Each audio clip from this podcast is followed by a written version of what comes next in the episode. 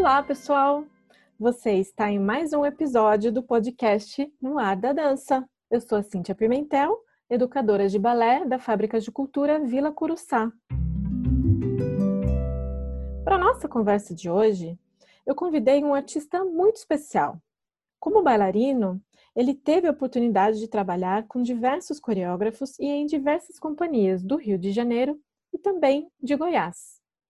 No Rio, ele passou pela companhia Vacilou Dançou, de Carlota Portela, trabalhou com o coreógrafo João Saldanha, dançou na Focus Companhia de Dança, com direção e coreografia de Alex Neural, e dançou na Débora Coker Companhia de Dança.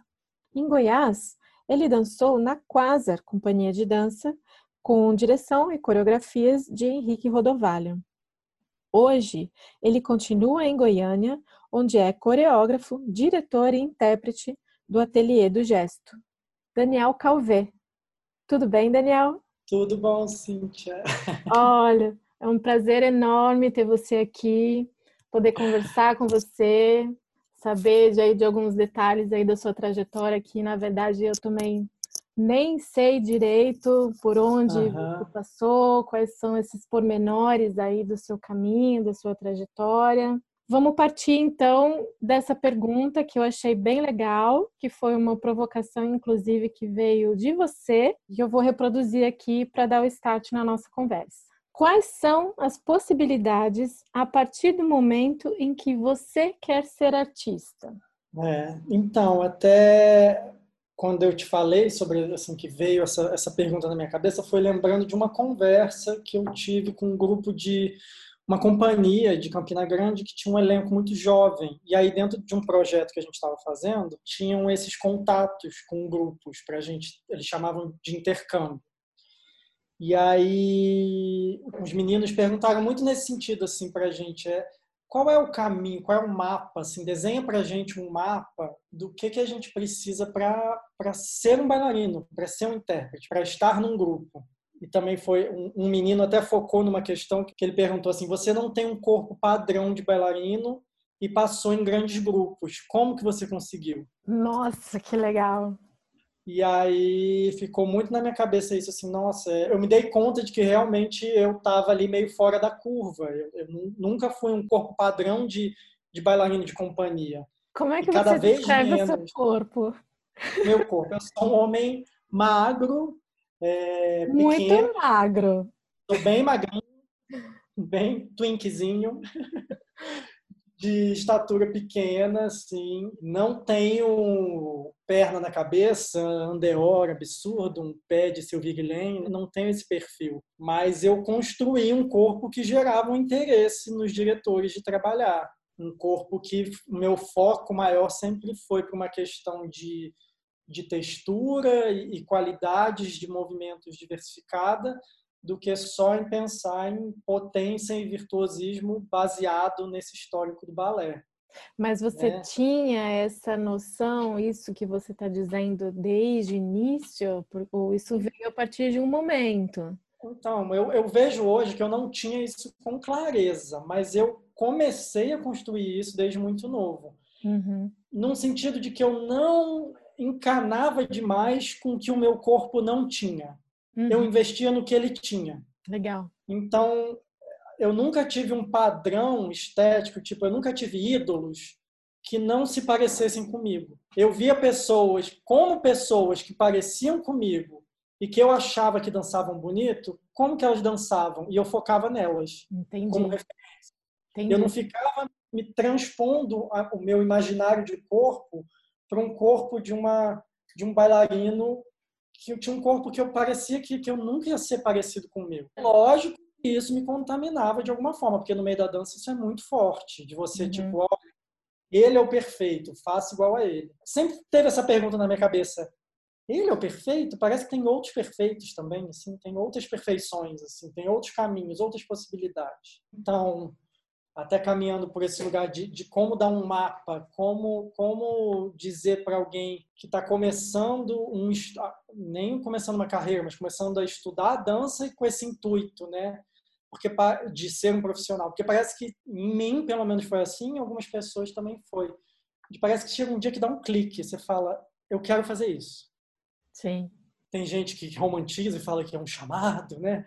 Não, mas é um clique de um interesse. Você fala assim, nossa, isso eu quero mergulhar nisso aqui. Eu acho um barato isso aqui, tipo, ficar aqui descobrindo como é que minha escápula mexe. Solta, como é que ela prende, como é que ela solta, como é que ela infla, como é que ela e ficar dando nome, descobrindo coisas. Você vai descobrindo, né? É uma, é uma jornada. Uhum. É uma, é uma jornada infinita, na verdade. Você só vai readaptando para a realidade que você está vivendo naquele momento. E engraçado que eu lembro de eu jovem, assim, de eu criança, e os meus referenciais e as pessoas que eu admirava e que eu queria seguir eram mulheres. Eu nunca tive um ídolo homem. Olha que interessante. Acho que e aí vem uma coisa que, que é meio clara para mim de ideais que tinham na dança. O que estava relacionado ao corpo masculino? Força, potência, e eu focava em corpos femininos que tinham sutilezas, tinham texturas, tinham solturas que o corpo masculino não tinha. Então, e isso foi desenhando todo o caminho de interesse na dança que eu que eu construí com o meu olhar também, né? Tipo, eu gostava muito dos detalhes das coisas e não do que que aquilo era no macro, né? Sim. No, assim, ah, é um corpo que entrou e pulou dois metros de altura e Hoje em dia eu até vejo, nossa, precisa de muito, muito investimento para chegar nessa potência. Mas quando eu era mais novo, eu nem ligava para isso, assim, tipo. Essas um referências femininas é, eram é, bailarinas famosas ou artistas, ou isso era mais no seu entorno, pessoas que estavam próximas? No começo começou no meu entorno. Eram meninas da, da academia que eu fazia aula, e eram as meninas da, da turma avançada. Uhum. E eu ficava assistindo aula. Talvez isso é um conselho para quem quer ser artista. Assista muito. Mesmo tanto quanto você pratica, assista. Observar, né? Observar o outro e, e, tentar decifrar os mistérios do corpo do outro, você vai desenhando um mapa para você tentar ir para um lugar. Porque no começo é tudo, né? No começo é muito vasto, né? Você começa a dançar, você não sabe nada, né? Você não sabe do que, que aquelas pessoas estão falando. Parece às vezes que você fica ali meio no limbo, ali meio E aí, numa aula, tem duas informações que você pesca. E beleza, isso é ouro, essas duas coisas que você pescou. E da mesma forma que tem fichas que vão cair 10 anos depois. E aí a beleza do processo é essa, assim, é você estar nele o tempo todo, não desistir, porque tem coisas que vão descobrindo nisso, 10, 20 anos depois. Mas isso também a gente, não sei, né? Agora acho que eu vou falar por mim a gente também saca isso depois, né? Porque Sim. ali na hora a gente quer pegar tudo e uhum. quer fazer tudo e tem que entender tudo. Uhum. E a gente sabe que nem é possível isso, né? Ainda mais uhum. porque trabalhando com o corpo você vai receber a informação, mas até que isso seja. Vire corpo demora é, tempo. Exatamente, né? Mas uma coisa assim que eu acho foi o meu caminho e eu vejo de, de amigos e colegas, até você, assim, de, de, no começo sempre a gente entra numa escola, né? É uma escola ali que vira nossa casa de pensamento. Só que toda escola se, ela, ela formata um pensamento, né? Ela formata um, um jeito, um diálogo, tem, tem um vocabulário que é o vocabulário dali de dentro. É o universo, né? É um universo que e é muito bacana que você mergulhe e até você entender e decifrar tudo aquilo. Mas é muito bom que você não se feche só ali e que você busque, nem que seja um, uma aula, uma linguagem fora dali, para que você compare, para que tenha equilíbrio. Eu fiz isso não porque eu era muito sagaz, mas porque tinha gente cuidando de mim que fez isso por mim. Tinha pessoas que próximas de mim que falavam: não, você não vai ficar fazendo só aula aqui, não. Eu vou te levar a fazer aula com o cara lá, porque ele é incrível e tal. Você tem que ouvir o que ele fala e vem aqui fazer aula com ele também. Você fazia aula de eu... quê no início? Então, eu comecei a dançar na Carlota, na escola da Carlota, no Rio. Comecei com sapateado, porque era o que era aceitável para um menino fazer. Quantos questão. anos você tinha? Eu tinha nove. Nossa, bem novinho. Mas aí com 10 eu já queria fazer jazz, que eu ficava assistindo as aulas de jazz e queria fazer jazz. E aí entrei escondido. É, minha mãe me ajudou. Escondida? Não, assim, minha mãe me ajudou, mas ninguém mais sabia que eu fazia aula de jazz. E meu pai não sabia. Na época ele ainda pagava e nem sabia que pagava aula de jazz. e aí, logo depois, assim, eu fui. Se gerou um interesse em cima de mim ali na escola, tanto porque eu era dedicado, eu era curioso nas aulas e demonstrei algum certo talento, como era um, era um fato tipo assim, muito curioso, um menino ali dentro da escola. Eu era o único menino da escola inteira, era uma escola com 700 alunos e só tinha eu de menino. Nossa. E aí isso me deu uma sorte, porque isso gerou um, um, assédio em cima de mim e até da Carlota me dar bolsa para eu uhum. fazer a aula que eu quisesse. E eu tomei essa oportunidade, né, assim, ah, então eu vou fazer tudo que a aula que dê para eu fazer. E aí, nesse momento, veio a tão fatídica máxima né, da dança, principalmente nesse ambiente das escolas, que é, se você quer ser profissional, você vai ter que fazer balé. Ah. Então, aí eu comecei a fazer as aulas de balé da escola. Só que aí as aulas de balé eram mais escondidas ainda, né? não falava para ninguém que eu fazia aula de balé, só dentro da escola. E aí eu comecei com esse, esse, esse processo de formação, né? Balé e o jazz, e as escolas estavam, na época, nessa transição de, de dar aula de contemporâneo. E comecei a pipocar para fora, assim, também, para ver quem era a cena de dança do Rio. Então, eu acho que, assim, a diversidade é, é o que, que deixa um corpo mais rico, porque quanto mais informação você tem, mais coisa vai, vai ter colada ali naquele corpo. É lógico que isso é difícil, mas hoje em dia talvez dá para aproveitar né, o que a internet dá e tentar abrir a sua cabeça para ir buscando informações em mil lugares. Mas ao mesmo tempo, sei lá, eu acho que as pessoas eram mais concentradas, né? Hoje em dia elas querem muita informação para só pulverizar muita coisa, assim. E nisso tem uma coisa que talvez seria assim, um conselho de tia, assim, tipo, para alguém mais jovem, para um corpo absorver a informação, o tempo do corpo é outro. O tempo do corpo não é o tempo da internet, não é o tempo da tela, não é o tempo do digital. A gente é analógico, a gente é artesanal.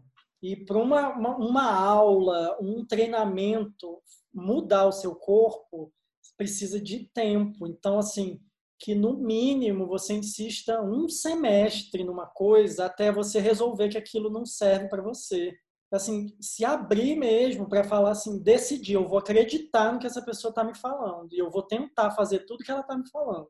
É lógico que você percebe quando alguma coisa está fazendo mal. O corpo te, também te dá esses sinais rápido, mas hoje em dia as pessoas são muito imediatistas, né? É, Elas acham que mal não é a mesma coisa do que de repente você ter uma dificuldade momentânea, né? Ou Sim. você tentar algo desafiador, talvez, né? Sim, de ter uma consciência ou uma força que o seu corpo não tem naquele momento e ele precisa de tempo para construir porque é uma construção, né? Trabalhar corpo é botar um bloquinho depois do outro. E às vezes dá uma desmoronada, e aí você tem que botar de novo.